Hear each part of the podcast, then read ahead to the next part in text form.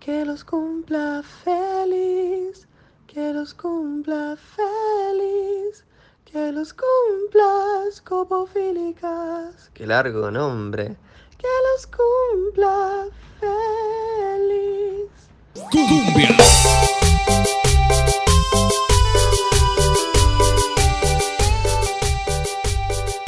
Feliz cumpleañito a las pibas descopofílicas, las pibas más copadas con las que grabé un crossover de la chila. La verdad que un placer haberlas conocido y me encanta que estén cumpliendo un añito. Así que bueno, felicidades. Hola, ¿cómo andan, escopofílicas? Feliz cumpleañito, espero que sigan así con su tremendo trabajo. La verdad que es un, un placer escucharlas y siempre aprendo algo nuevo en cada episodio y me hacen pensar en, en distintas cosas de distintas formas y eso lo valoro un montón. Sé que llevar un podcast no es nada sencillo, que lleva tiempo, trabajo, laburo y la verdad que ustedes lo están haciendo de una manera tremenda. Las felicito ahora a las tres y espero que sigan así. Muchas gracias por el podcast y, y un beso grande. Hola chicas, feliz primer cumpleaños al podcast. Espero que puedan seguir creciendo y seguir haciendo más temporadas en los próximos años. Les mando un beso grande y muchos éxitos. Feliz cumpleaños a mis escopofílicas preferidas. Las quiero mucho, mucho, mucho y gracias por este año deleitar todos nuestros oídos.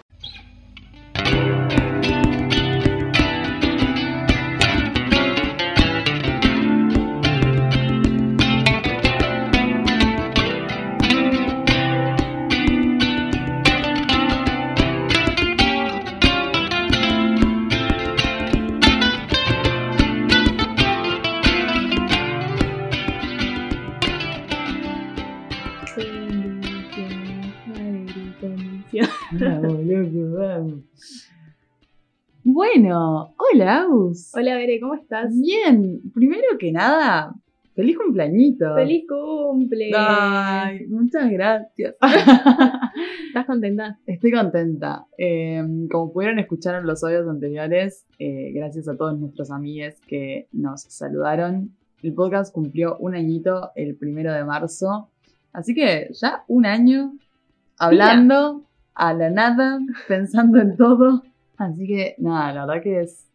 No sé cómo te sentiste vos con esto de que el podcast tuviera un año. Para mí es como paradójico, pero es como que siendo que tiene un año, digo, pasa un montón.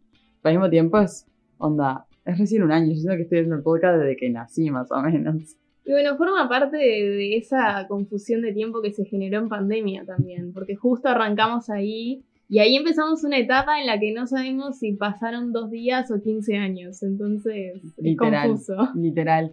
Aparte de eso, nosotros empezamos el primero de marzo. Dos semanas después la vida hizo ¡pla! Y nada, volvió a ser lo mismo. No, no, no, además que... Éramos tan jóvenes. Sí, y tan esperanzadas sobre el futuro. Cuánta inocencia. Sí. O sea, hasta el día de hoy me acuerdo del momento en que nuestro feed estaba tipo abril-mayo, que estábamos hechas poronga, hablando de villanos, terror, monstruos humanos. Era tipo, ¡ah! Sáquenme de mi casa. Estábamos reconsumidas, pero además yo siento que somos de las personas que eh, la depresión les pegó tarde. Entonces como que ya no te acompañaba No. el espíritu colectivo. Ya todo el mundo se había moldado y yo recién lo estaba empezando a aceptar. Sí, sí, estábamos re desacompasadas. O sea, en- cayó la pandemia, todo el mundo em- empezó tipo a estar alteradísimo, a estar en la casa y nosotras, ¿qué? Yo dije, bueno, dos semanitas libres. No Dos pasa nada. semanas, un mes, ¿quién no quiere vacaciones? Y de repente en mayo fue tipo, eh, eh, tengo un problema con el alcohol y quiero que alguien me saque de mi cuarto.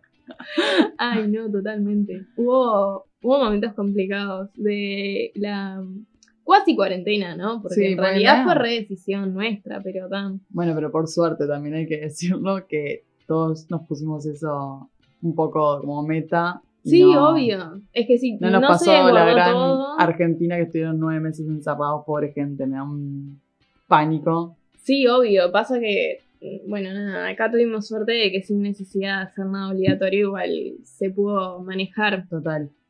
Bueno, y hoy vamos a hablar de algo que quedó bastante desierto durante, sobre todo los primeros meses, que es la calle. Total. No puedo pensar en la calle sin pensar en la calle, perdón. Ah, O sea, yo sé que estamos hablando de la calle como lugar, espacio, pero escucho la calle y tipo, ¿para qué? Estoy confundida con el tema. Sí, totalmente. Em, sí, saliendo un tema, un poco del tema del cumpleaños, ahora sí, nos metemos con este tema que un poco está relacionado con esto que vos decías, de cómo ha quedado el espacio y por hoy con todo esto de la cuarentena, pero aparte también está relacionado a la fecha en la que estamos lanzando el episodio, que es el 8 de marzo. Estamos lanzando el 7, pero bueno, va a ser para el 8. Que es un poco, obviamente es el día, pero que está marcado en el mes de la mujer, ¿no? De los derechos de las mujeres. Y que para mí, para mí no, para la historia, eh, la calle ha sido un lugar muy importante para esa lucha, ¿no? Entonces justo en este año pandémico y un montón de cosas pasa a tomar un poco otro rol eh, o nos obliga a nosotros a buscar otras alternativas capaz para poder hacer lo mismo que hacemos siempre sin tener capaz ese espacio.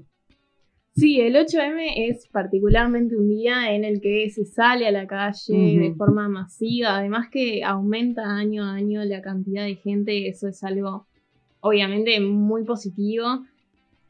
Pero bueno, este año probablemente lo vamos a vivir de forma diferente. No sé si hay tanta planificación, yo no lo vi como para alternativas streaming, online y eso, lo cual me da mucha pena porque nada, creo que estaría bueno que quienes no pueden ir encuentren otras alternativas de, de lucha. También creo que forma parte de la responsabilidad feminista tener en cuenta que, bueno, no es lo mismo para la mujer trabajadora que depende del día a día, arriesgarse a enfermarse, que la universitaria acomodada. Entonces, bueno, nada, me hubiese gustado que haya más, eh, no sé si a vos te pasó, que haya más incentivo de, Yo he de ver otras notado, alternativas. yo he notado que más allá de la convocatoria que está obviamente para la marcha, eh, como está todos los años, lo que he notado han sido grupos organizados de distintos gremios, de distintos sindicatos, que lo que están haciendo es planear otro tipo de intervenciones justamente para no ir a la marcha, pero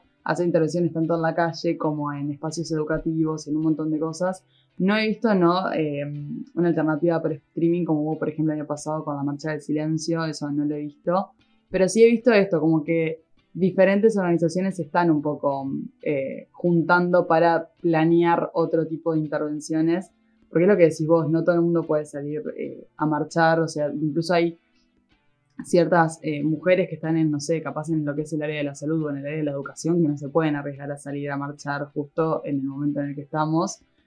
Entonces, si bien es una decisión re propia y cada una puede hacer lo que quiera, es cierto que eso, que capaz hay, por lo menos a mí no me han llegado tantas alternativas como para poder atender la marcha de una forma contextualizada en la pandemia. Sí, además que lo de los familiares, obviamente que faltó como esa instancia de la calle, pero fue re poderoso, o sea, sobre todo en ciertas zonas de edificios y eso, que yo Total. lo pude vivir ahí, como que nada, te inundaban los gritos, o sea, realmente logró ser poderoso incluso en otro formato, pero sí, considerando que históricamente, incluso por fuera del formato de ser personal de salud o de educación, las mujeres estamos predestinadas desde antes de nacer a roles de cuidado, hijos, padres, siempre es como la mujer la que se termina encargando.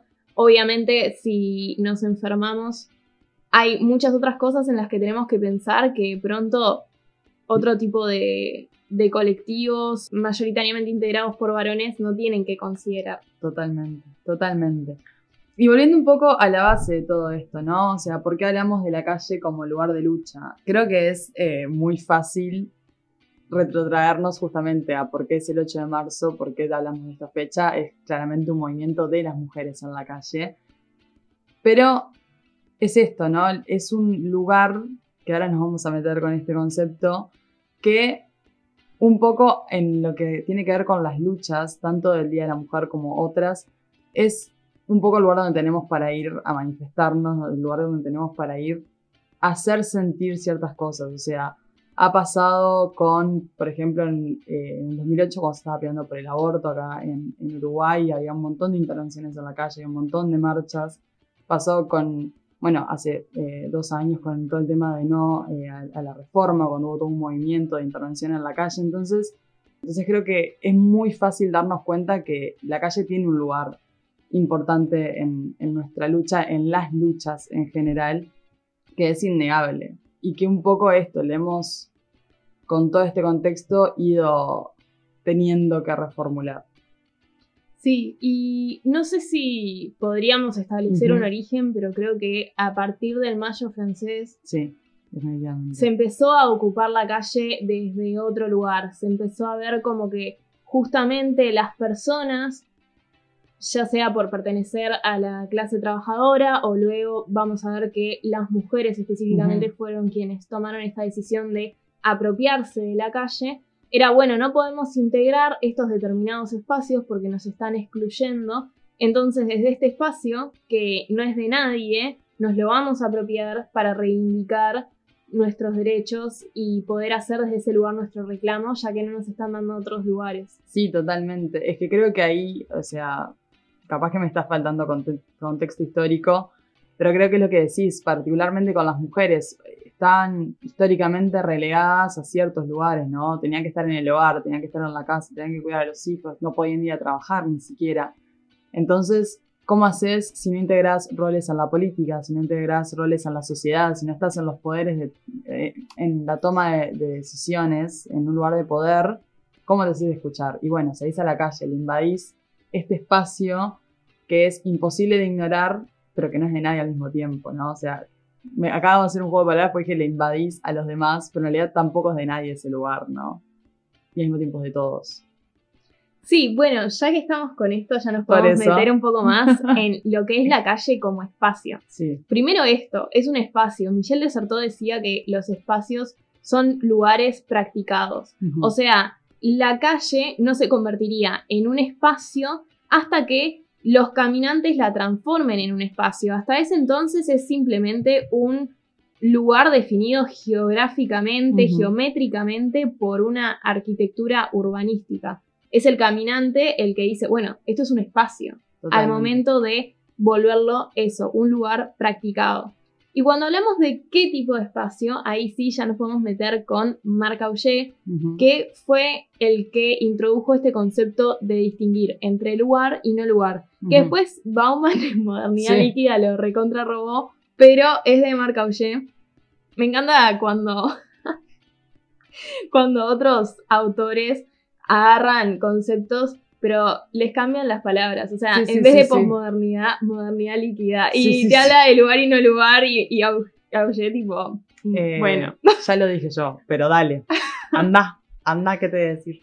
Bueno, Auger en realidad lo que hablaba era de la sobremodernidad, que es como todo el espacio diseñado en pos de que esta modernidad acelerada, toda esta maquinaria funcione de la mejor forma posible. Entonces estos dos lugares son los espacios de pasada que sirven al funcionamiento de este diseño.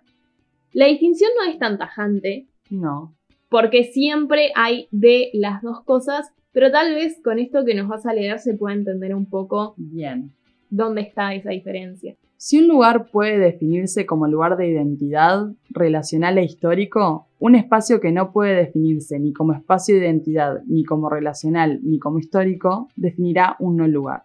La hipótesis aquí defendida es que la sobremodernidad es productora de no lugares, es decir, de espacios que no son en sí lugares antropológicos y que no integran los lugares antiguos. Estos, catalogados, clasificados y promovidos a la categoría de lugares de memoria, ocupan allí un lugar circunscrito y específico. ¿Qué quiere decir esto para hacerlo un poco en criollo? que básicamente un no lugar son estos lugares donde que no son, no son justamente lugares antropológicos, es decir, no son lugares donde veamos que se construyen ciertas cosas, donde la gente se identifica en un rol que construye algo. Sí, el propio hogar. El propio hogar, sino que un no lugar son estos lugares donde, son estos lugares donde justamente no nos estamos identificando como nosotros mismos, no estamos cumpliendo un rol, pero sin embargo en el colectivo sí estamos haciendo algo. Por ejemplo, esto, la calle es un lugar, podemos pensar en un shopping como un lugar, podemos pensar en estos espacios a los que no somos nosotros desde nuestra individualidad, sino más bien parte de un todo. No sé si estás de acuerdo, si le arreglan alguna palabra, porque es un concepto que cuesta entrarle, o sea, y yo me empecé a familiarizar hace muy poquito con este concepto. Es sobre todo difícil de explicar porque te pasa que estás hablando de no lugar y decís, el no lugar es el lugar, es como, ah, Claro. ah, no. No, no. Ahí, por eso está bueno manejar como el concepto de espacio Ujú. y a partir de ahí entender, ta, todo es un espacio en la medida en que sea un lugar practicado, no algo abandonado, porque si no ahí ya no tiene ningún tipo de significado. Y en ese marco podemos distinguir entre lugares y no lugares. Sí. Los no lugares justamente son espacios en los que nuestra identidad no está en juego. Por eso digo que de todas formas la distinción no es tan tajante porque sería imposible pensar que nuestra propia identidad no esté en juego Totalmente. en ningún punto. O sea, el propio Totalmente. Auge lo decía. Es como, bueno, es relativa la distinción, no hay que pensarlo como tan polarizado. Pero sí entender que los no lugares son lugares de tránsito. La, alguien pasa no significó nada para esa persona más que el llegar a otro lugar o cumplir con una función de ese medio urbano en el que está circunscripto. Ahora, el no lugar tiene como ciertas ventajas que pasan por algo que Auger definía como una comodidad semiótica. Porque al no estar en juego la mirada de los demás, que, por ejemplo, si pensamos en el hogar, que yo creo que es el ejemplo del lugar más claro, Sí. Sí, será tu casa y todo, pero en la medida que es compartida, está constantemente en juego la mirada del otro, está constantemente en juego el rol que vos ocupás en ese lugar. Total. Sucede también en los ámbitos educativos. Vos sos alumno o alumna de un determinado salón, de un determinado grupo, de determinadas materias, tenés determinadas relaciones con determinados docentes. Entonces, todo el tiempo tenés que estar cumpliendo con ese rol que en parte te fue asignado, pero que también te vas asignando vos mismo. Pero una vez que te lo asignás, tenés que seguir como en ese papel. Y sí, porque un poco define esta identidad que cumplís en ese lugar, no la identidad propia tuya, sino en ese lugar quién sos, qué, qué estás haciendo en ese lugar, qué estás ocupando en ese lugar. Totalmente. Y es por eso que los no lugares no son no lugares para siempre. Tienen que ver con la época en la que estamos viviendo.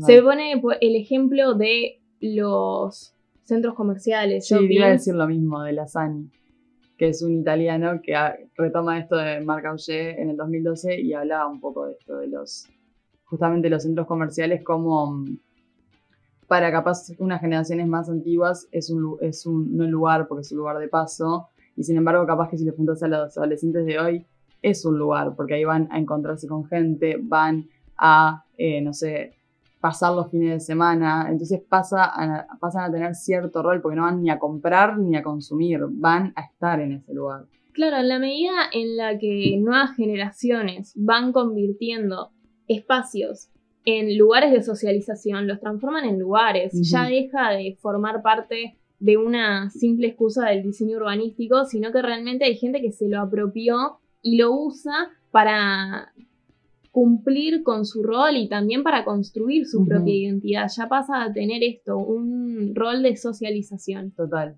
Y en este sentido es que la calle queda en un lugar muy ambiguo, porque es un no lugar en el sentido de que es un espacio construido para conectar otras cosas que forman parte de nuestra cotidianidad. Si vas en el auto, si vas en el transporte público, bueno, el transporte público es re no lugar. Es tremendo no lugar, totalmente. ¿Y por dónde va? Va por la calle. Sí. Entonces, cumple este rol. También tiene un poco, en- sobre todo en algunas calles, un poco un formato de centro comercial, como ta, tienda, tienda, tienda, tienda, compra, compra, compra, compra. Y en realidad no estás haciendo nada más que cumplir el rol de eso, de comprador y consumidor. Sin embargo, ¿qué pasa cuando hay gente, hay grupos que se apropian de la calle y le dan otro significado? Y creo que sobre todo con este tipo de marchas, de manifestaciones, no solo que se crea un espacio de socialización y hay una apropiación del espacio como gesto político, pero también hay una construcción identitaria. En la medida que yo, al asistir a esa marcha, estoy marcando un rasgo de mi personalidad. Total. En la medida en la que yo concurro a una marcha, ya por eso simplemente ya me estoy definiendo como algo. Sí, estás cumpliendo también un rol social en el sentido de esto, ¿no? Que hablábamos de definir la identidad propia, pero también qué rol estás ocupando cuando después, no sé, se habla de la repercusión que tuvo la marcha, cuánta gente fue, cuánta no sé qué, y vos sabes que vos fuiste parte de ese número un poco. Entonces, esa construcción desde lo colectivo y que incluso también, si bien no es el fin último, este tipo de intervenciones, este tipo de de marchas o, protestas en la calle también se pueden ver como espacio de socialización. Uno va también a encontrarse con gente que piensa un poco parecido a uno. Esto además es interesante porque viene a desafiar lo que Walter Benjamin decía que era la figura emblemática de la urbanidad y de la modernidad, que es el flaner, que sin querer extenderme demasiado es este paciente que va caminando por las calles sin rumbo, cumpliendo un rol solo de espectador urbano pero es una figura completamente alienada a la lógica urbana y capitalista que no tiene ningún tipo de rol proactivo. Entonces, apropiarse de la calle de esta manera también viene a desafiar esta figura arquetípica de la experiencia moderna. Definitivamente creo que la, calle tiene esta cosa ambigua que vos decías por esto, porque puede ser un lugar de tránsito si voy caminando por el centro hoy eh, a las 3 de la tarde, un día de semana, y sin embargo, si estamos todos marchando, ya es un lugar en ese momento. Entonces es como medio en el momento en el que estés y en el lugar en el que estés de la calle, si es un lugar o un lugar, básicamente.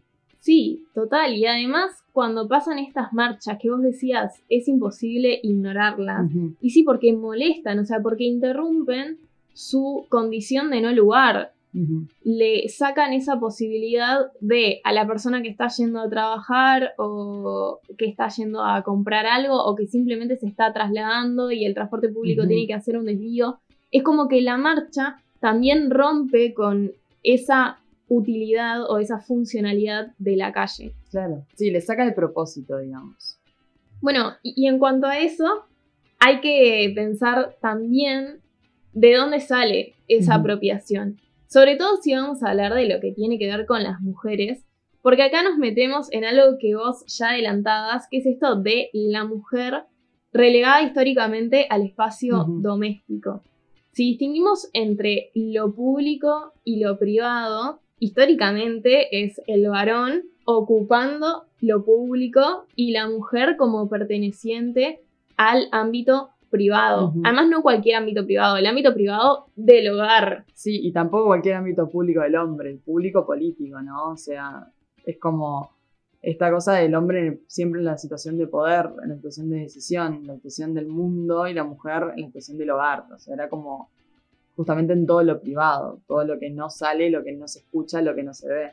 Total, y en los momentos en los que la mujer empezó a aparecer, por ejemplo, en televisión y demás, era simplemente para, bueno, un concurso de belleza o una sitcom en la cual solamente reforzaba los estereotipos. Soap opera, quise decir, perdón, en la cual reforzaba todos los estereotipos habidos y por haber. Totalmente. Entonces, en definitiva, era una aparición pública, pero que solo reforzaba pertenecer a lo privado y punto. Sí, le reafirmaba a las mujeres qué lugar tenían que ocupar también, ¿no? O sea, era como, no se olviden que ustedes están acá.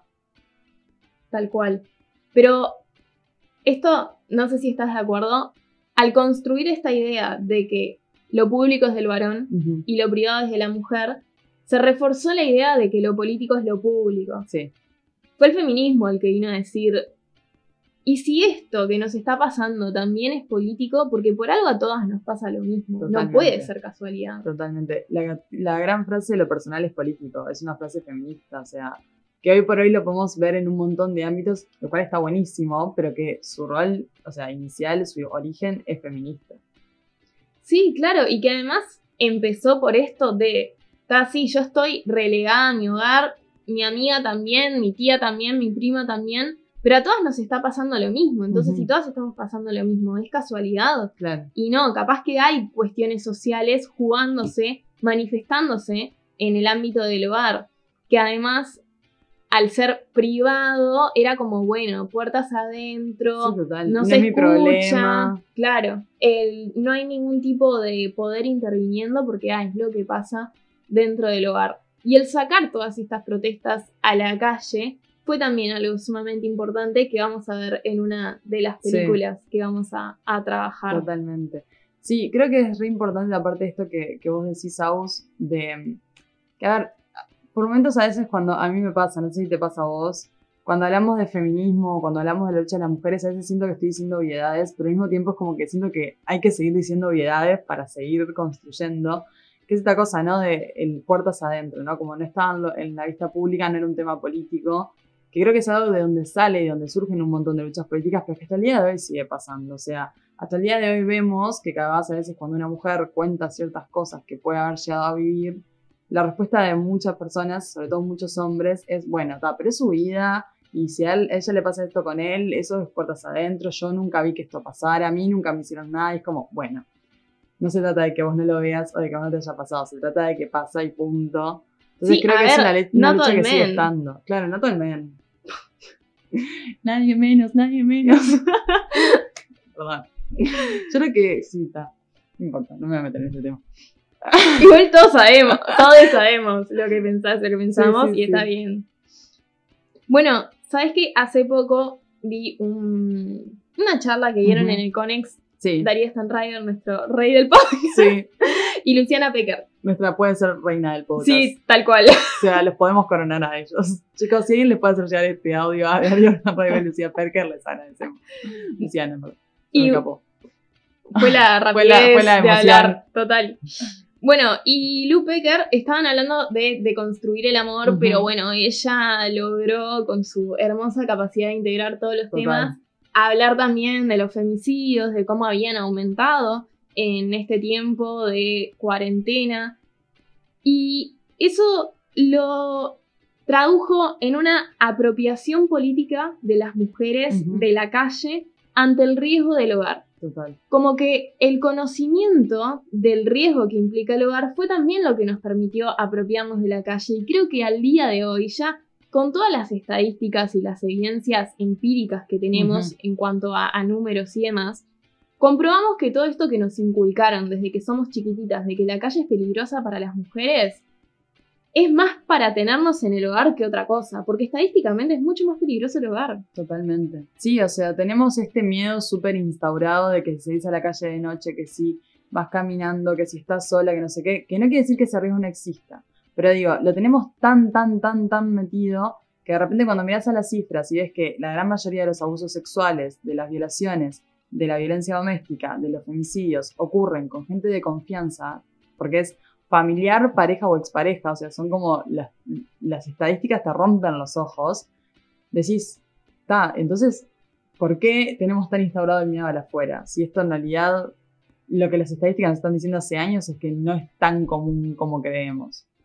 Bueno, porque claramente lo que dice Agus es algo que se instauró un montón para justamente mantenernos dentro del hogar. Y creo que algo que pasó con la pandemia fue que justamente cuando la calle dejó de ser un lugar, no lugar, transitado, cuando dejamos de estar ahí porque teletrabajo, eh, home office, demás, demás, demás, demás, todos los números de denuncias, eh, o sea, se, se jactaban de que los, los números de la denuncia habían bajado, pero en realidad estábamos viendo que los números de los femicidios estaban subiendo. Entonces es, no, está, pero cuando baja una cosa es porque estás conviviendo en realidad con el peligro. O sea, ¿Cómo haces para hacer la denuncia si estás conviviendo con tu abusador? Totalmente. ¿Y a dónde te vas si de repente te quedaste sin trabajo porque hay una pandemia, de repente eh, no tenés para comer porque hay una pandemia y un montón de cosas y estás conviviendo mano a mano con la persona que, eh, que, te está o abusando o violentando o lo que sea?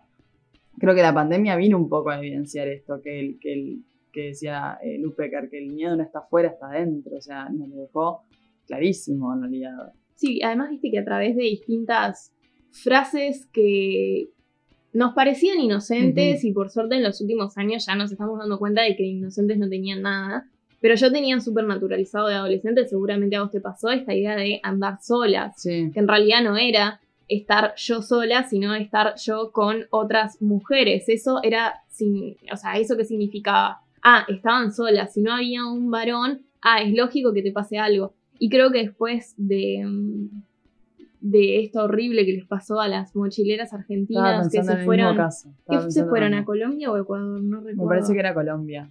Y bueno, y. Ah, se fueron solas. No, no se fueron solas una chota. O sea, estaban de a Estaban dos. las dos, claro, no estaban solas. Y ahí creo que se, o sea, me acordé de ese caso y creo que se armó una discusión muy grande por eso, porque era como, ay, y también si viajan solas, tipo, son dos personas, no están viajando solas. De hecho, a mí me pasó el año pasado cuando viajé, cuando, cuando se podía, que me acuerdo de mis tíos, mi tía, mi abuela diciéndome, ay, pero son tres gurisas solas. Y tipo, no somos tres gurisas solas, somos tres gurisas viajando. Claro, si estamos en plurales, porque Claro, dos solas, ¿dónde está? solas es, es como, está mal gramaticalmente hablando. Total, total. No, pero lo que está mal gramaticalmente es el inclusivo. Esas cosas sí las podemos decir, no importa. Claro, eso sí está bien. Son tres gurisas solas. Bueno, dale. Valga la redundancia. Bueno, y entonces, la marcha.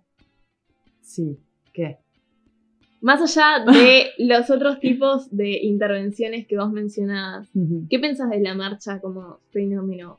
O sea, puede ser una opinión re personal, no tiene por qué ser ah, filosófica. Ah, pero la marcha como fenómeno o esta marcha como fenómeno. Las marchas en general. Ah, Yo, total. a ver, estoy de acuerdo contigo. Creo en que la que más me llega es esta. Total.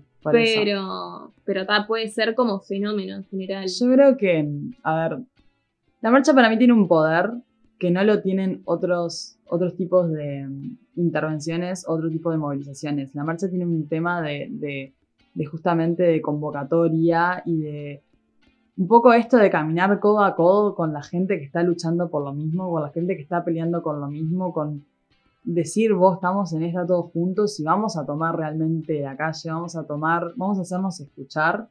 Eh, sí creo que en los últimos años, particularmente algunas marchas, eh, han, no digo que han perdido eso, pero se han ido un poco diversificando otras cosas, lo cual no está mal, eh, pero siento que esto, que, el, tema de marchar es histórico y que lo podemos ver en todos lados, siento que es un tema incluso universal, lo podemos ver acá con el 8 de marzo o con la Marcha del Silencio, que es una marcha nuestra, lo podemos ver, eh, bueno, el año pasado en Estados Unidos con todo el tema de Black Lives Matter, que, o sea, cuando todo estuvo todo el tema de George Floyd y demás, vimos un montón de marchas y de protestas por eso. Eh, bueno, la marcha del 8M también es, es universal, pasa en todos lados, pasa en todos los países. Entonces, creo que, sí, que realmente es muy simbólico. Creo que en el Uruguay particularmente es súper simbólica la marcha. O sea, no es por nada, pero nosotros marchamos por cualquier cosa. O sea, tenemos un tema de que, ah, pasó esto, vamos a marchar, pasó esto, vamos a marchar. Y marchamos y marchamos y marchamos. Y creo que eso tiene un poder eh, muy fuerte. O sea, para mí, por lo menos a mí, es lo que decías, esta marcha, o sea, esta marcha 8M es la que más me moviliza, es la que más me llega, pero siento también que es mi lucha en cierto punto. Capaz con otras puedo ir más a apoyar, puedo ir más a pelear, pero el 8M es- me está interpelando directamente.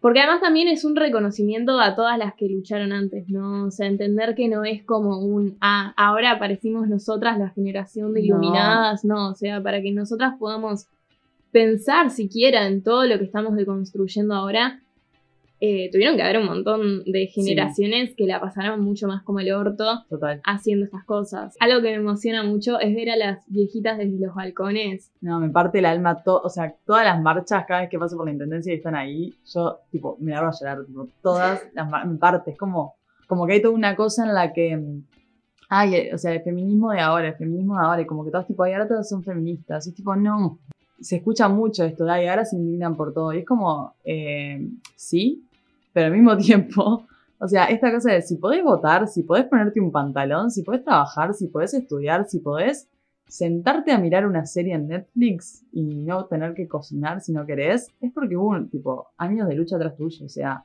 como que hay un montón de cosas que se empiezan a dar por sentado y como que estas nuevas cosas por las que estamos reclamando se dicen tipo, ay, ahora es todo, todo esto es ofensa. Es tipo, no, si pudimos llegar a razonar esto es porque se razonaron 40 cosas antes, ¿entendés? O sea, hoy hubo una urgencia de otros temas y cuando los pudimos saldar, bueno, ahora está la urgencia de estos temas. Y así es como se va construyendo una lucha en realidad. Sí, además, creo que un poco tuvo que ver esta mm, deshistorización Mm. del feminismo al que desde algunos feminismos se recurrió en respuesta a esta crítica machirula que recibimos todo el tiempo de, ah, pero antes se peleaban por cosas en serio.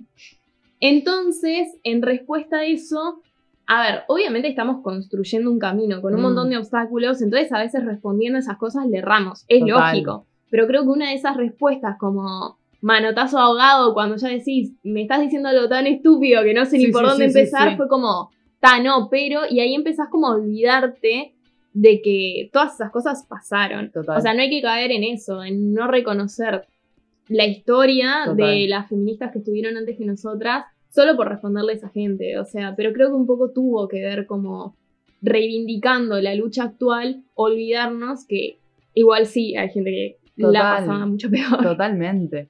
Y es también eso, es un poco, o sea, las feministas de antes capaz que lucharon para que nosotros sí pudiéramos tener una opinión y nosotras estaremos luchando para que las feministas de dentro de un montón de años tengan, o sea, la espera, o sea, con la esperanza de que tengan un lugar mejor y capaz que lo que van a estar peleando dentro de 100 años nos van a decir, ay, pero antes luchaban por cosas, en serio". no sabemos. Tipo, lo Sí, y importante además que es... tampoco fue hace tantos años, No. porque no hace tanto que podemos votar, No. no hace tanto que podemos asistir a la universidad, No. que fue tremenda fuente de nuevo feminismo.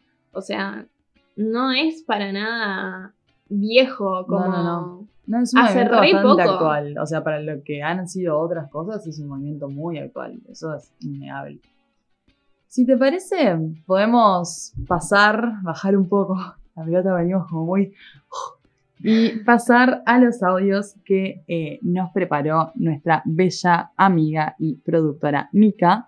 El primer audio que tenemos es eh, de Nativel Preciado, eh, se llama ¿Para qué sirve protestar? y es del ciclo de conferencias Otoño Cultural.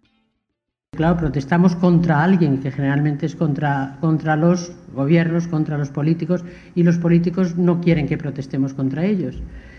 Eh, por eso se apela casi siempre a eso que llaman la mayoría silenciosa. Dicen, hay, eh, los que protestan son una minoría, evidentemente, siempre son minoría los que mm, tienen maneras de protestar o de organizar manifestaciones.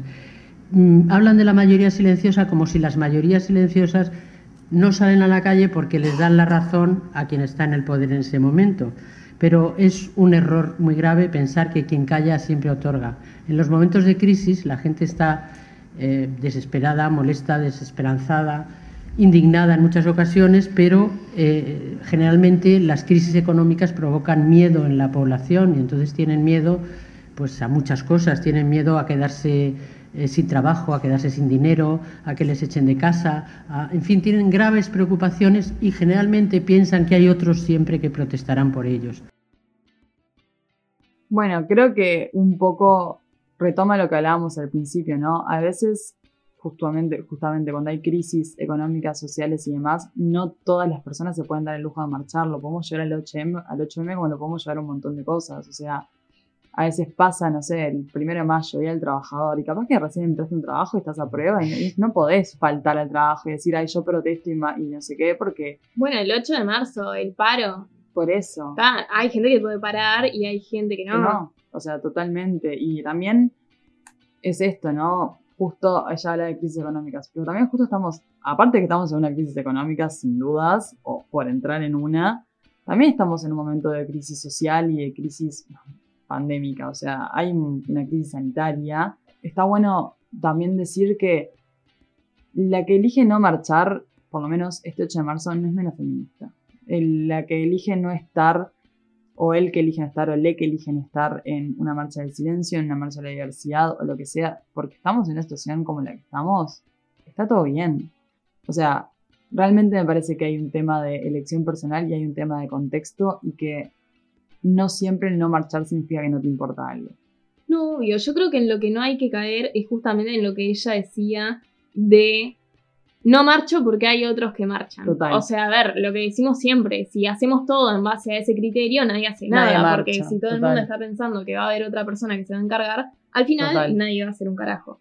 Pero está bueno capaz llegar como al punto medio. Esto que vos decías, entender a la persona que no marcha, no juzgarla, no etiquetarla ni de menos feminista, ni de menos empática con los desaparecidos, ni que no apoya determinadas causas, pero sí, en la medida que une pueda ir a ciertos espacios, Total. que no sea una medio paja. O sea, entender que también hay una responsabilidad colectiva, que no es como, ah, bueno, si eh, me partí una uña y me quedé de mal humor, no voy, no. O sea, también tenemos una responsabilidad, Totalmente. creo yo. Totalmente. O sea, creo que es eso, es como las dos partes, un poco. Vamos con el siguiente audio titulado La Tesis, que es un colectivo chileno en el conversatorio denominado Feminismo y Arte en Resistencia.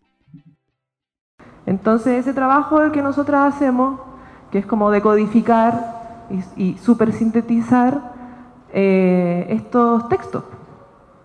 Em, interesante también es ver cómo esta decodificación del mensaje se traduce en otros lenguajes, en lenguaje de señas, en otros idiomas y en otras, eh, y cómo la letra de este trabajo, de esta canción o tema, eh, también se traduce a las necesidades de cada colectivo y grupo de mujeres y disidencias que lo toma.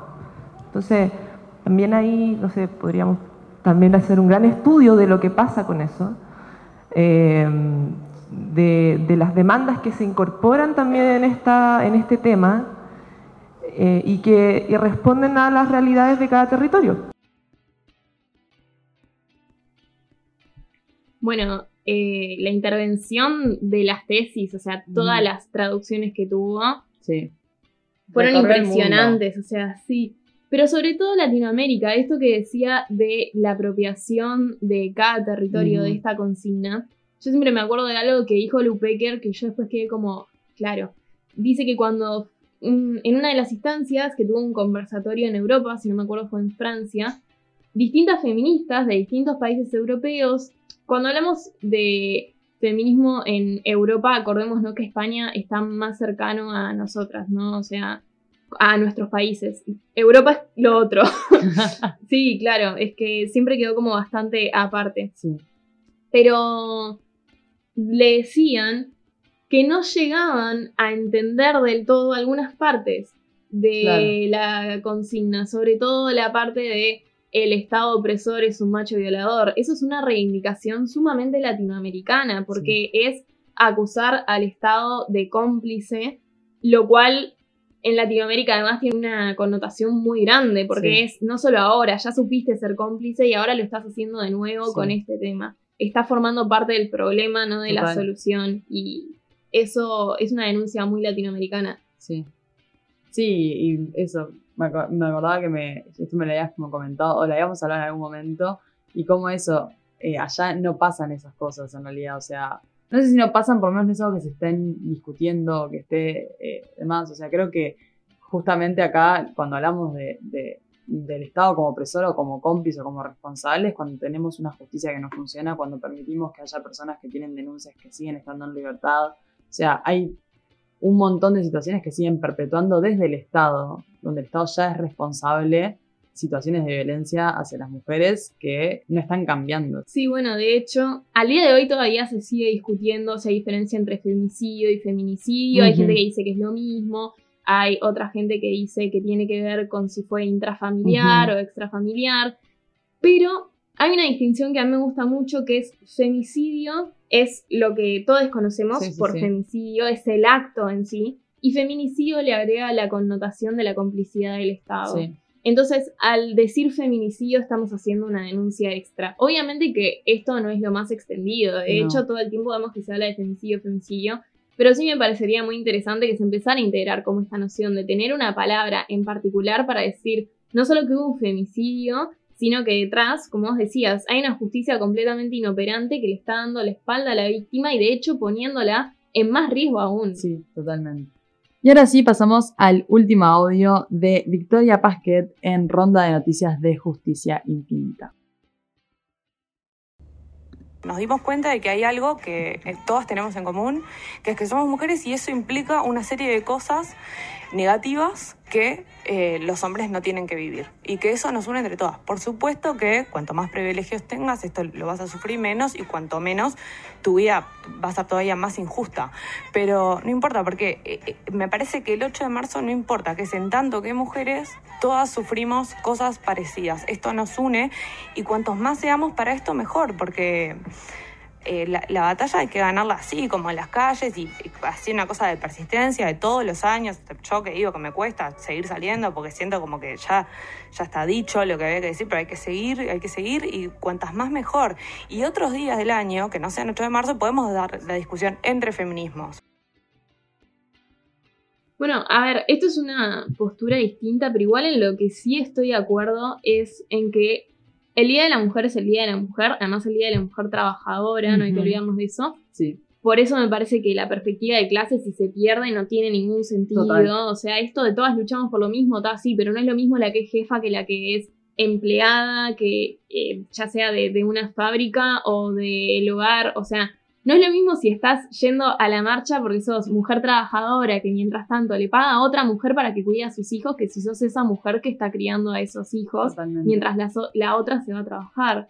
o si sos una disidencia también, o sea, pasa esto de que sí estamos todas luchando por lo mismo, que es dejar de ser oprimidas en este sistema, pero no estamos luchando todas por lo mismo, porque todas tenemos nuestras dificultades. O sea, yo no puedo hablar de la lucha de una mujer lesbiana, una mujer afro, sino una mujer cis, blanca, hetero de clase media. Es como, no puedo, hay como luchas de las que no me puedo terminar de apropiar todavía, porque no me, no me interpelan. Puedo luchar por las mías y apoyar a mis compañeras en sus luchas, pero no son la mía. Y eso me parece que no hay que perderlo igual de todas formas. No, y es que tampoco correspondería apropiarse, pero creo que sí el 8M es una instancia de estar todas y todes en la calle luchando por lo mismo, pero eso no quita admitir nuestras diferencias. Total. O sea, ¿por qué eh, estaría mal que el colectivo afro marche como en su sector? Y Total. es lógico, está bien, porque viven cosas que para nosotras son quizás comprensibles a nivel cognitivo, pero que nunca vivimos. Total. Entonces, cada grupo tiene también su lucha específica. Lo que sí no está bueno es que se genere esto de que pasó la marcha pasada. Creo que se exageró igual, o sea, realmente porque yo no lo, no lo vi como tan exagerado. Pero bueno, sí, de, de algunas gurisas, además muy chicas, lo cual me dio más lástima todavía, que por llevar determinadas consignas, como que las segregaran más de las marchas. Ah, mirá, no Y tal no está bueno eso. O sea, No. ¿qué, ¿qué carajo importa a quién votaste? O sea, capaz lo que tenés que pensar es si corresponde llevarlo al 8M, porque la verdad que creo que Claro. no interesa. No. Ahora, tampoco es motivo para segregar a alguien de una marcha. Sí, es como, a ver, es, es, pasa que es cuando, para mí, cuando la academia se junta con la práctica que podemos entrar en ciertas discusiones, porque es esto, ¿no? Es lo que decís, está perfecto que si el, hay un bloque afro quiere estar luchando por su parte, porque tiene esas luchas que nosotras no tenemos, me parece perfecto. Ahora, lo que nunca me, parece bien es este feminismo que se enfrenta, o sea, en el sentido de, me parece perfecto que nos separemos si sentimos que es necesario, pero que no se generen enfrentamientos. Pasa mucho con el tema, que todavía es un tema de discusión, el tema de si las mujeres trans pueden o no pueden ir a las marchas. Eso, ay, lo de las mujeres trans, Por ni siquiera eso. me quiero meter en eso porque lo Sí, de los yo lo varones. metí, pero es un tema muy sensible, entonces no es sé. que lo de los varones lo entiendo perfectamente. O Sí. sea, quien puede ser tu compañero ideal para vos puede haber sido el violento de otra. Entonces, por respeto, ese varón no va y punto. Punto. Y bueno, Lola. Tienen otras mil instancias para, para luchar. Y también, en todo caso, pueden hacer su parte cubriendo a su compañera de laburo para que su compañera sí pueda ir. O encargándose del De hogar ese día como total. excepción. Si es que no lo hace todos los días el aliade. Para que vos puedas ir a la marcha. Total. Entonces, tienen otros lugares en la sociedad, no es que están completamente excluidos de la lucha, están excluidos de esta parte porque Es no son prioridad. O sea, por una puta vez, por un puto día, no son prioridad de este mundo. Nadie menos. Hashtag, nadie menos. Pero el tema de la mujer trans, claro, el tema es que obviamente no vivió cosas que nosotras sí vimos Ujú. desde chiquitas, un montón de inculcaciones y demás que nosotras vivimos por haber nacido simplemente con determinados genitales. Total, Y a partir de eso es que nos construyeron todo un género. total. Entonces sí, hay que admitir que el género es construido, hay que admitir que un montón de cosas que hoy por hoy nosotras somos tienen que ver con que nos criaron como mujeres. Entonces sí, la lucha es diferente. Ahora ellas están luchando también, las mujeres trans, por cosas que nosotras ni siquiera nos podemos imaginar total, de todos los casos de discriminación que deben haber sufrido. total. Entienden lo que es que te críen como mujer y no, No. pero porque incluso al día de hoy le recuerdan que no es mujer. Total. Entonces es otro tipo de lucha y están, para mí es como, todos bienvenidos, eh, salvo el grupo históricamente opresor que es el varón cis. Total. Después el resto, bueno, nada, estamos acá y cada uno tiene sus luchas específicas, total. pero estamos acá. En, la- en lo académico nos discu- discutimos si, si esto está bien, si esto está mal, si vos estás de acuerdo, si yo estoy de acuerdo, si mi bloque, si no sé qué. Pero en el 8M, pues ya está. Nos fuimos. Y con esto pasamos entonces a la primera película que vamos a estar hablando en el día de hoy. En realidad es un documental, no es una película. No es una película.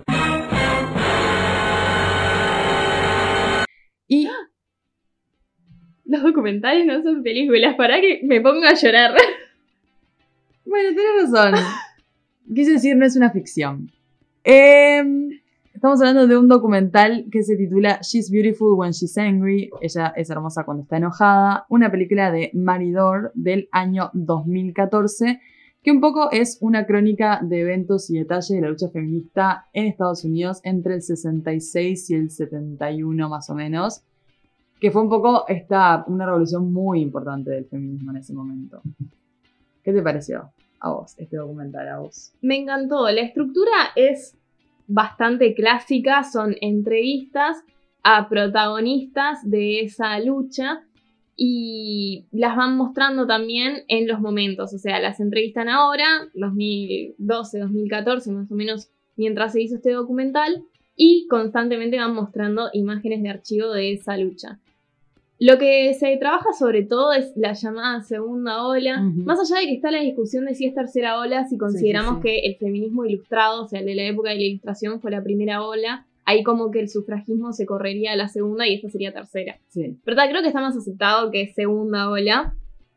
Y que fue cuando entendieron que, bueno, sí, la parte legal que se habían encargado las sufragistas, esto de obtener los mismos derechos de sufragio, de propiedad y demás, la segunda ola dijo, bueno, sí, pero hay toda una desigualdad no oficial que también existe y que tenemos que sacar del ámbito doméstico a la calle porque esto que decíamos en el primer bloque, si todas estamos viviendo lo mismo, esto habla de que está sucediendo algo a nivel social y no exclusivamente individual.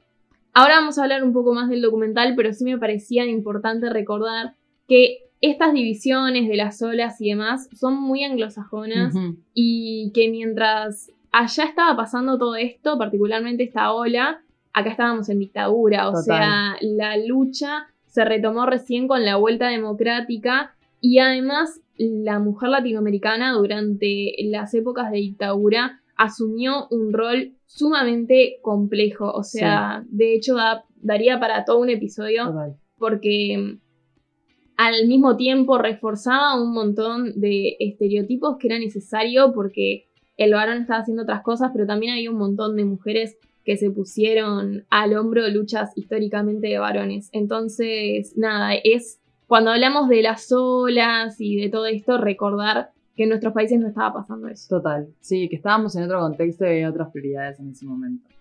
Sí, a mí también eh, fue un documental que me gustó mucho. En realidad, esto es una... Siempre me gusta in- estas intimidades, pero con Agus eh, buscamos un montón de documentales y yo vi varios eh, sobre el feminismo y este la verdad que fue uno de los que más me gustó, ¿viste? Cuando decís, siento que está muy bien encarado. eh, en general, muchos documentales cuando tocan ciertos temas son como o muy sesgados o muy que te están levantando una moral mucho más exacerbada de lo que está. Y siento que esta encara muy bien.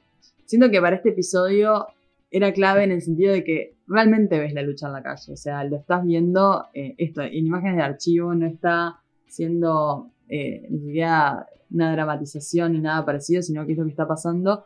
Y que creo que aparte lo que retrata de este momento es esto, un feminismo que necesitaba realmente romper todo en cierto punto. O sea, romper en el sentido de hacer ruido, hacerse oír, ocupar calles, ocupar lugares. O sea, fue como una, una toma con un, con un montón de fuerza.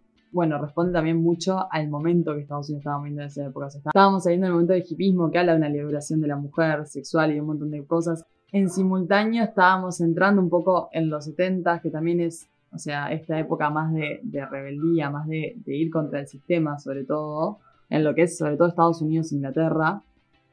Entonces creo que las. Justamente la manera en que las ves luchando es como. está súper definida por el contexto que estaban viviendo. O sea, era como. No sé si está bien, pero medio como inevitable que estuviera pasando de la manera que estaba pasando ese movimiento en particular. Sí, las calles estaban siendo ocupadas también por otros motivos. Sí, por el tema de de Vietnam, Vietnam. había muchísimas movilizaciones también. O sea, la calle como espacio de lucha ya estaba sumamente instalado, Sí. sin dudas. Entonces, como que es lógico que el instinto, si se quiere, les haya dicho Sí, como sí, "Ta, sí. salimos a la calle, porque Sí, era como, claro, y era un poco la obviedad. O sea, es la forma en la que se está luchando ahora, nosotras también vamos a tener Total. la apropiación de este espacio. Y un poco el documental, a ver, me gusta porque esto que vos decís, ¿no? Hay un montón de recuperación histórica del feminismo que es sumamente moralista en el sentido de endiosar todo lo que pasó. Y acá me gustó mucho que muestra todas las limitaciones que tenía. Obviamente el documental es un documental feminista, Sí. y sin embargo, como también creo que es nuestro rol como feministas, va reconociendo y va documentando esas limitaciones que tenía. Entonces, así como al principio estuvieron sumamente enfocadas en lo que tenía que ver con la sexualidad reproductiva, en términos de aborto y demás, la familia, el acceso al trabajo, también empezaron a surgir otras cuestiones que demostraban sus limitaciones. A mí me pasó que iba, no sé, más o menos 25, 30 minutos del documental y todavía no había visto ninguna mujer negra y sin embargo se estaba hablando de lo afro y me empecé como a enojar, a enojar, a enojar y de repente apareció. Pero entendí esa construcción, entendí que esa construcción tenía que ver con que sí, mucho discurso, pero no estaba. Total. Entonces aparecieron las mujeres afro a hablar al mismo tiempo que el material de archivo mostraba Total. que empezaban a estar ahí. En cuanto a estas limitaciones, por llamarlas de alguna forma, esta fue de las que me pareció más interesante, sobre todo porque hablando de estos colectivos que estaban en movimiento, entró mucho en conflicto el feminismo con las reivindicaciones del colectivo afro en general, con las panteras negras. Sí. Y me pareció muy interesante esa tensión. ¿Qué, qué te generó a vos? Bueno, justo el tema de las panteras negras es tremendo, ¿no? Porque de hecho nosotros habíamos pensado hablar de esto, pero también había otros temas en el medio que no dan a, al lugar para exprimir todo lo que en realidad queríamos exprimir este tema.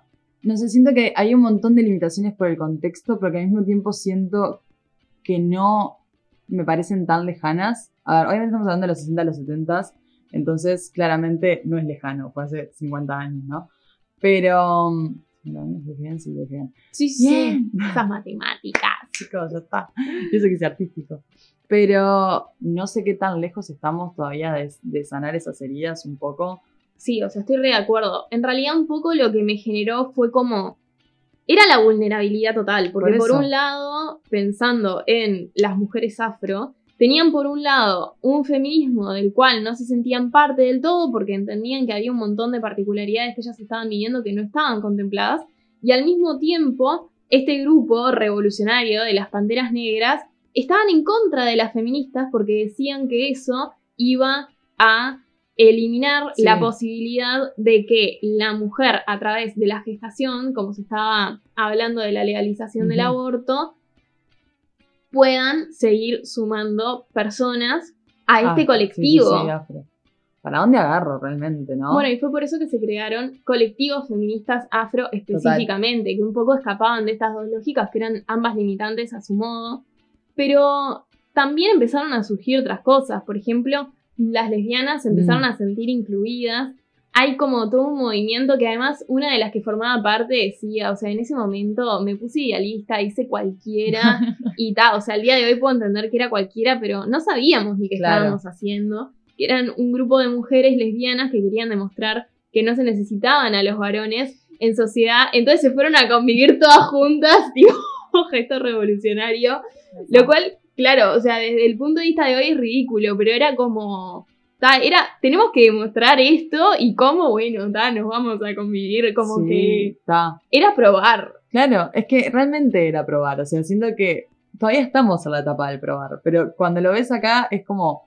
También me pasó eso con el documental, que no sé si a vos te pasó, en estas cosas, poner agridulces y, y demás, de, ¿no? De, de las frustraciones, incluso que sentís viendo sus propias frustraciones. Que un poco era como que. No sé por qué, pero me generó esta cosa que no, no, no sé si me lo había generado otro documental en la vida, que fue como de sentirme un poco hasta resguardada, en el sentido de, pa, si el feminismo de hoy todavía tiene un montón de conflictos y un montón de limitaciones, o sea, no es algo del feminismo de hoy, ¿entendés? O sea, esto viene pasando hace un montón de tiempo. Ay, es que un montón de veces se dice, ay, sí, tal grupo es herencia del 60 y tal Claro. grupo en realidad es nuevo, no. O sea, los conflictos estaban de base. El tema del feminismo es que no, no hay un feminismo, hay varios feminismos. Vamos construyendo nuestro feminismo, lo cual está buenísimo, porque tenemos un montón de perspectivas y podemos construir cosas mucho más transversales. Pero claro, como vos por- a, o a mí por los momentos me pasa esta cosa de, bueno, y, por- y- y- no sé para dónde agarrar y para qué estamos, y, si me pasa esto y si nos pasa aquello y si me disputo con esta persona. Y de repente cuando ves que es un tema histórico un poco decís, está, o sea, estamos construyéndolo hace un montón de tiempo y está bien, porque un montón de realidades y porque hay, o sea, hay pilares que son eh, compartidos y básicos, pero hay un montón de realidades todavía que tenemos como que un poco ir tomando en cuenta para seguir construyendo. Y eso fue como, como esta cosa de decir, ay, está, como respiro, ¿entendés? Un mimito. Un mimito de, "Ta, estamos todas en esta hace tiempo. Como, no sé, me, me pasó un poco eso con este documental. Sí, y hablando de cosas que se mantienen, algo que me pasó que yo a veces lo veo hoy, pero no sabía poner en palabras, y el documental lo dijo perfectamente, sobre todo dos de las entrevistadas que estaban, ahora no recuerdo los nombres, pero tuvieron roles muy importantes, o sea, no recuerdo los nombres porque eran un montón de entrevistadas, sí, eso sí, también sí. es algo a destacar. Pero dos particularmente habían tenido un rol como muy de organizar, de hablar, de en la marcha me pasan el micrófono a mí, soy yo la que Sí, sí, digo. Y ellas, incluso ellas mismas, de forma crítica con su propio rol, decían, para muchas mujeres fue la primera vez que nos estaban escuchando y algunas nos pasábamos un poco Claro. y nos creímos protagonistas de algo que era Sí, colectivo. sí, sí.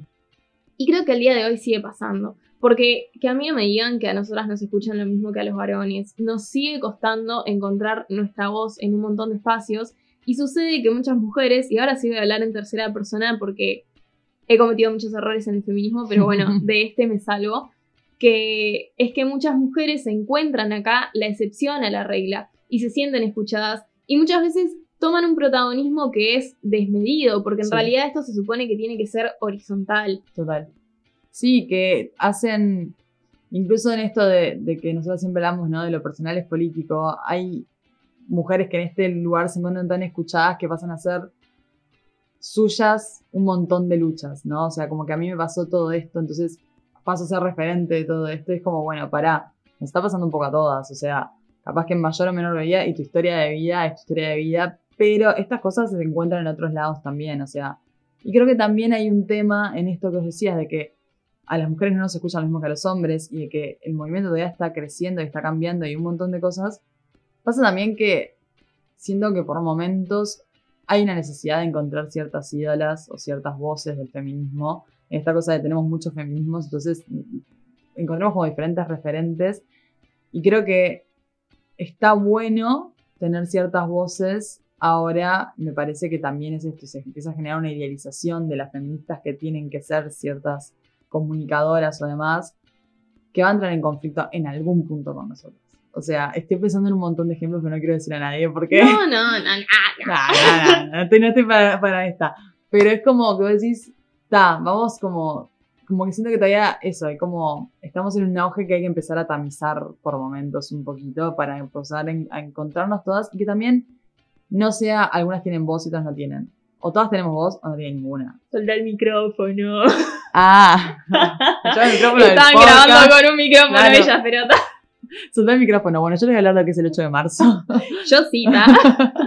No, pero a ver, vos me decías, tenemos esto de buscar siempre figuras protagonistas, o sea, como que no solo ellas mismas se están buscando, sino como que también a veces terceras personas las terminamos sí, sí. colocando en ese lugar. Yo te diría que es una costumbre completamente patriarcal. O sea, la importancia de que el feminismo sea horizontal no es solo por nosotras y por hacerlo lo más sano posible el movimiento y por entender que a todas nos están pasando cosas, sino también por desafiar una estructura patriarcal que es la verticalidad de las instituciones.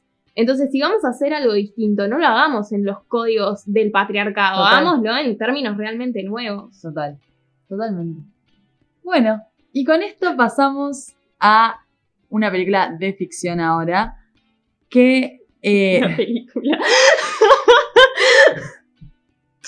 No me vas a sentir mal. Perdón. Pasamos a una película de ficción llamada Three Billboards Outside Ebbing, Missouri o Tres Anuncios por un Crimen, una película de Martin McDonagh, director que ya hemos mencionado en este podcast, del año 2017. Esta película yo la fui al cine cuando salió y ahora cuando la volví a ver, como que me tenía un poquito de miedo de que no fuera lo que me generó cuando la vi en el cine y me generó más todavía. O sea, siento que esta película está buenísima.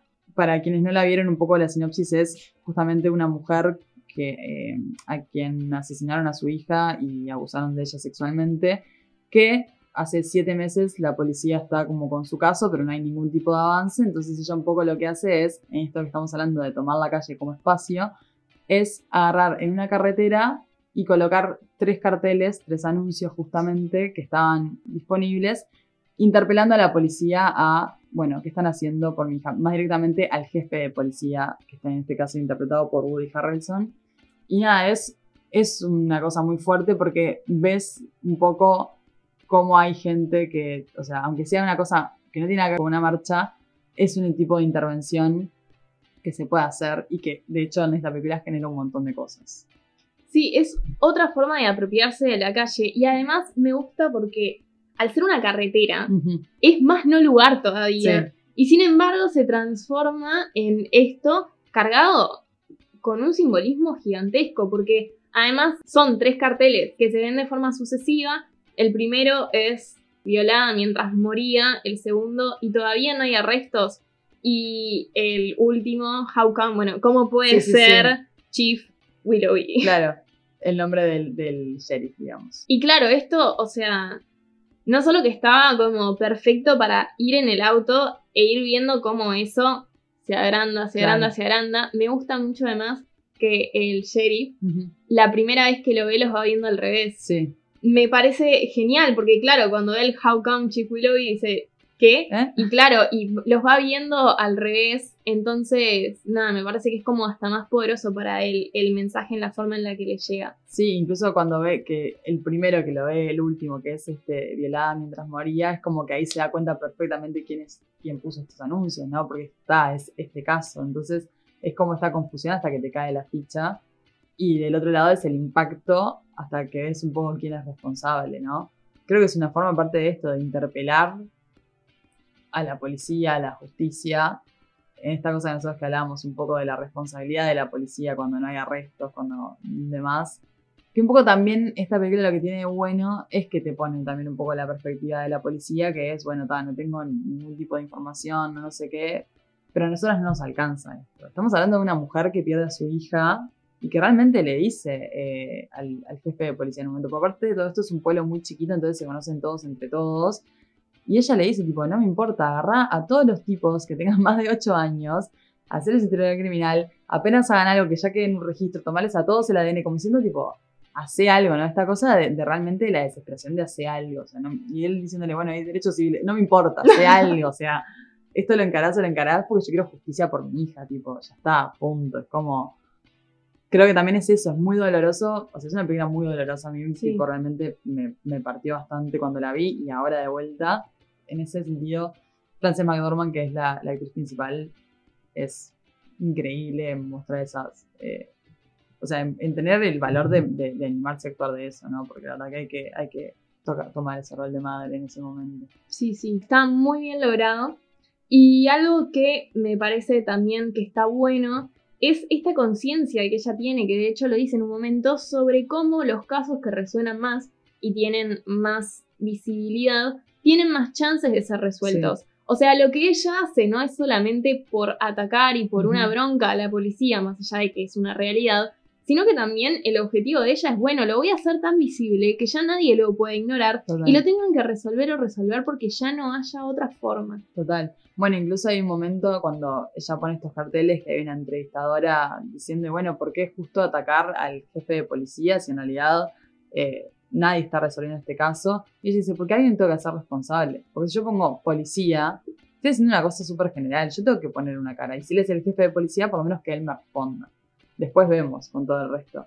Pero como esta cosa también de un poco no se trata de buscar responsables, pero sí que alguien se haga cargo. O sea, alguien se tiene que hacer cargo, alguien tiene que interpelar. Y ella le dice, no hubiera sido tan efectivo si no hubiera puesto tu nombre. Sí, y además vemos también que no es que ella le tenía una bronca a él como No. persona, porque después en todos los momentos que los vemos interactuar, de hecho él está pasando por un cáncer y en un momento nada, empieza a escupir sangre cuando Sí, le está interrogando interrogando. a ella. Y sin embargo ella se muestra súper empática, o sea, como que no es una cuestión de atacar a la persona, Sí, sino que es, ta, tu rol como sheriff está siendo un inútil para mí, para este caso. totalmente.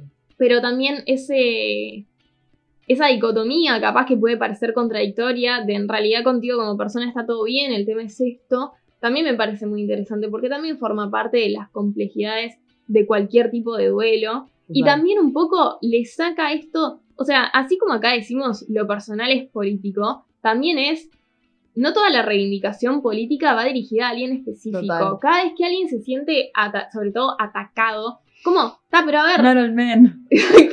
claro, podés dejar de decirlo, o sea, el sentirte atacado de forma personal por algo que se está dando a nivel social, no solo habla de mucha soberbia, sino también de mucha ignorancia. Total. Y esto muestra esa dicotomía de, bueno, sí, o sea, vos no estás haciendo nada por esto, o yo veo que no estás haciendo sí, nada sí. por esto en tu rol, pero sí, que te estés muriendo de cáncer sí me importa, no es Total. que... Sí, es, es eso, ¿no? No es contigo, sino es con lo que estás haciendo. Y creo que es un poco lo que pasa en general. No es con determinadas personas en particular, sino qué están haciendo para perpetuar o no perpetuar ciertas situaciones, o para hacerse cargo o no hacerse cargo de ciertas otras. Nada, aparte de esta película, yo ya lo hablé cuando hablamos del humor, que, hablamos, que yo traje una película de Martin Mc- McDormand. Martin McDormand, estoy diciendo Francis McDormand y Martin McDowell todos juntos.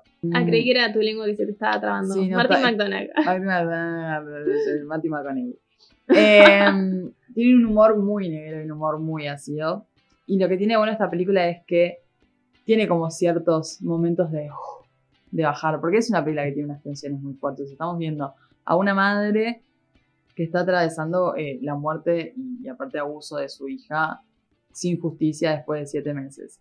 Tenemos también el duelo con su expareja, su exmarido, que era un violento que ahora está con una pendeja. O sea, no solo que su hija fue víctima de femicidio, sino que ella fue víctima de violencia doméstica y tampoco le creen porque Total. su expareja forma parte del cuerpo policial, entonces nunca le creyeron. Total. Es como que, ta, nunca me dieron bola con nada, o sea, y obviamente ahora le duele mucho más, pero es esta frustración de al- nada que tenga que ver con nosotras nos dan bola, ¿no? Totalmente. Me gusta que, que, la, que está, la persona que está eligiendo para para hacer esta película, si no es una actriz de renombre, es una actriz veterana, es una actriz que tiene no tiene la apariencia capaz más cuidada del universo. O sea, es como que están poniendo realmente una cosa en, en el énfasis. Siento que cuando hay eh, historias de mujeres en, en Hollywood siempre estamos buscando ciertas imágenes o siempre nos están poniendo ciertas imágenes. Y me pone muy feliz que él no lo haya hecho en este caso. Y que esto, que lo que iba con el tema del, del humor es que podamos tener también ciertos momentos, así como tenemos una mujer que está atravesando cosas, un jefe de policía está atravesando un cáncer, otro policía con un montón de problemas de ira y demás, estamos también como que pudiendo ver un poco los lados de todo, que siento que juega un poco abogado del diablo en esta película, siento que el mensaje es re fuerte y no se pierde en ningún momento, que son eh, reclamar justicia por este femicidio, siento que también desde el guion tiene como esta parte de, bajar un poco a todos los personajes, de tamizarlos un poco, de hasta ponerte en momentos un poco de chiste de humor para que vos también puedas respirar como espectador, porque la verdad que es una película tensísima. Entonces, siento que también como esto, para mí, aparte de las actuaciones de Woody Harrelson, Frances McDormand y Sam Rockwell, la dirección y el guion son tipo, sublimes en este caso. Y bueno, ta, creo que eso, que era una gran película para hablar en este tema, por el tema de justamente cómo se usa la calle como espacio sin necesariamente estar de un colectivo, de una marcha o de una cosa multitudinaria, en contraposición al documental que acabamos de hablar, que sí te muestra todo eso, ¿no? Sí, y pensando en esto del guion, también pensaba cómo tiene la capacidad de burlarse de las mismas cosas que denuncia en muchos Total. momentos, yo qué sé. El racismo es algo que está denunciado en la película y sin embargo hay un montón de chistes en torno a eso Total. también que son bastante racistas, pero como forman parte del contexto, es eso, es como también que sea un poco liberador, porque Sí, si no sí, realmente sí. estarías toda la película llorando. Y otra cosa que me parece interesante es el rol que juega el hijo de ella, o sea, el hermano de esta joven que fue asesinada, porque a él no le copan nada los carteles, después evoluciona y cambia de opinión, pero al principio no lo entiende, o sea, es como él lo siente como que constantemente cada vez que va por esa carretera, que además va a su casa, Mm. le están recordando lo que le pasó a su hermana y que además estos carteles le dan información que él no había querido saber porque no había leído el, reporte oficial, claro. Y él había decidido no informarse sobre eso, no quería saber qué le había pasado a su hermana y ahora era como que su madre lo estaba obligando a verlo todos los días cuando Claro. volvía a su casa. Y le lleva un, un tiempo aceptar la importancia de estos carteles y entender por qué están ahí, porque además también le genera muchas presiones en la escuela, o sea, pensemos que este sheriff es muy querido, entonces es como, ah, vos sos el sorete, el hijo de la soreta, Que que cuando él tiene cáncer, ella igual le está haciendo la vida imposible, era como un montón. Total. Y también me gusta mucho ciertas empatías que se generan, sobre todo de parte de. Y digo sobre todo, no porque las otras empatías sean menos valiosas, pero esta era como re anónima de uno de los que estaba colgando los carteles al principio, cuando estos carteles se prenden, después no les quiero que marquen los prende fuego, aunque es medio obvio, cuando se prenden fuego los carteles, él cae a la casa de ella y le dice, ¿sabes que me dieron repuestos? Sí, por si les pasaba algo. Y es como. Está genial, o sea. y los vuelven a colgar. Total. Creo que es también un poco lo que le pasa al espectador. Total, totalmente. Las luchas, aunque sea una marcha, o sea, poner tres carteles, generan rechazo en la gente. Y también ella pa- pasó a sentirse un poco un animal atacado, porque era como que le estaban dando de todos lados. O sea, era como, tengo que estar acá un poco a la defensiva de todo, porque no, no sabía muy bien, o sea, se la bancaba, estoica, pero tampoco, pero también sabía que, o sea, todo lo que pasa en la película es un poco desencadenante de estos tres carteles. Entonces, es una responsabilidad también bastante grande elegir eh, esto, tomar acciones sobre ciertos, sobre ciertos temas. Sí, y que moleste significa que en cierto punto está siendo efectivo, porque si no, no molestaría. Totalmente. Bueno, creo que con esto podemos ir cerrando el episodio. Suerte mañana si eligen ir a la marcha, si no eligen ir a la marcha, si eligen ir a otras intervenciones. Cuídense, lo único que podemos recomendar sin mandar a nadie. Si van a la marcha y tienen la posibilidad después de encerrarse un poquito, háganlo también. O sea, tratemos de esto, de seguir luchando y de seguir formando también espacios de lucha y de seguir respetando un montón de cosas, pero entendiendo el contexto en el que estamos no es una bajada de línea, sino más bien un consejo de en esta que estamos todas juntas, estemos todas juntas de vuelta. ¿Dónde nos pueden seguir a vos? Nos pueden seguir en nuestras redes Instagram y Twitter, arroba escopofílicas, y donde nos pueden escuchar. Nos pueden escuchar en cualquiera de las plataformas en las que estamos de podcast, estamos en siete de ellas y en YouTube, así que entran a nuestras redes sociales que acaba de mencionar a vos y tienen el link ahí para encontrarnos en todas ellas. Hermoso. Bueno, hasta el próximo domingo. Hasta el próximo domingo. ¡No! ¡No! ¡Ah! Hasta el no próximo. Nos vemos el 21 de marzo. Hasta entonces.